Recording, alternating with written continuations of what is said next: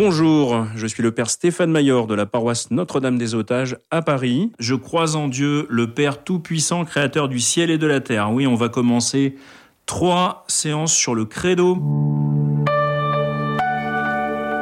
Le Je crois en Dieu, alors évidemment c'est un texte qui date du IVe siècle, c'est un peu ancien mais on le redit chaque dimanche avec ferveur, ce Je crois en Dieu, et il faut essayer de comprendre un tout petit peu ce qu'il veut dire, ce texte que l'Église nous a donné pour répondre à des affreuses hérésies.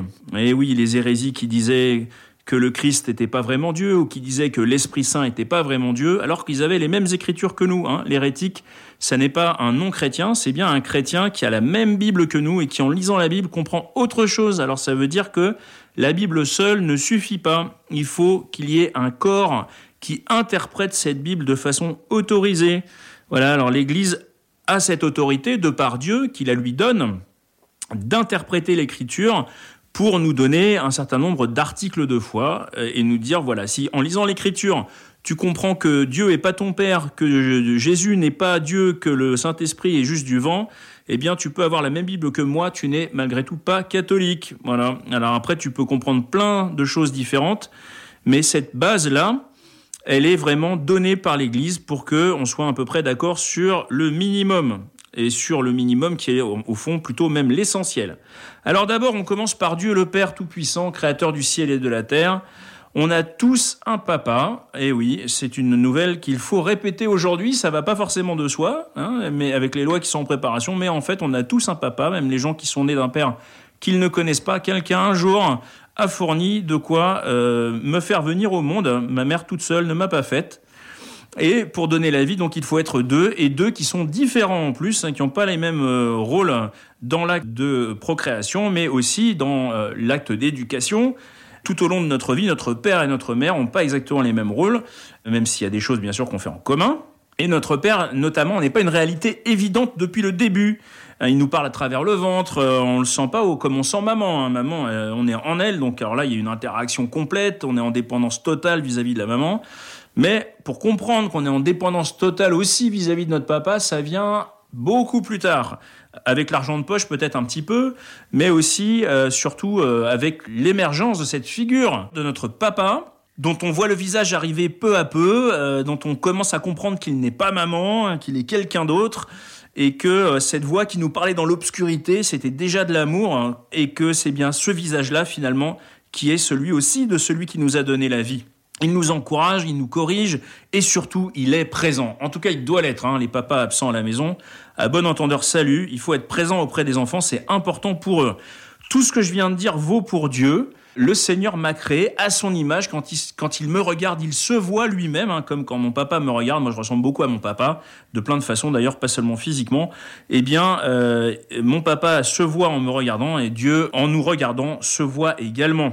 Mais attention, Dieu, c'est pas juste un super papa. C'est-à-dire que pour comprendre qui est Dieu le Père pour nous, eh bien, il suffit pas de se dire c'est comme mon papa en bien bien mieux. Le christianisme ne divinise jamais les réalités humaines. Hein. la foi chrétienne, c'est pas juste le monde ici-bas beaucoup mieux que ici-bas. C'est pas ça du tout. Diviniser, c'est un acte que Dieu seul fait. Dieu nous donne sa vie divine et c'est pas à l'homme de diviniser les choses. Alors c'est pour ça que le credo nous dit d'abord que euh, Dieu est pas seulement mon papa, mais il est en plus tout puissant.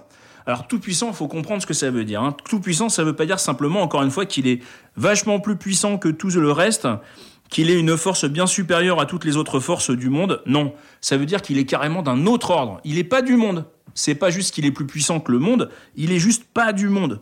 Il est surpuissant au sens où il n'a rien à voir avec les puissances de ce monde. Hein. C'est pas Marvel, hein. vous savez que quand on revient dans le paganisme, on a les super-héros qui débarquent. C'était vrai à l'époque grecque, c'est vrai euh, aujourd'hui, hein, où vous avez euh, la 80% de la production cinématographique à l'époque où on allait au cinéma qui était euh, dédiée aux super-héros et les enfants, les jeunes sont abreuvés de super-héros et du coup ils ont du mal à comprendre que Dieu c'est pas comme un super-héros, encore plus super que les héros. Euh, c'est quelqu'un d'un autre ordre complètement. Il n'y a rien à voir avec les super-héros. Il est d'une puissance telle que c'est juste incomparable. Voilà. Il crée à partir de rien. Ça, c'est vraiment sa marque de fabrique. Personne d'autre que lui ne peut faire ça.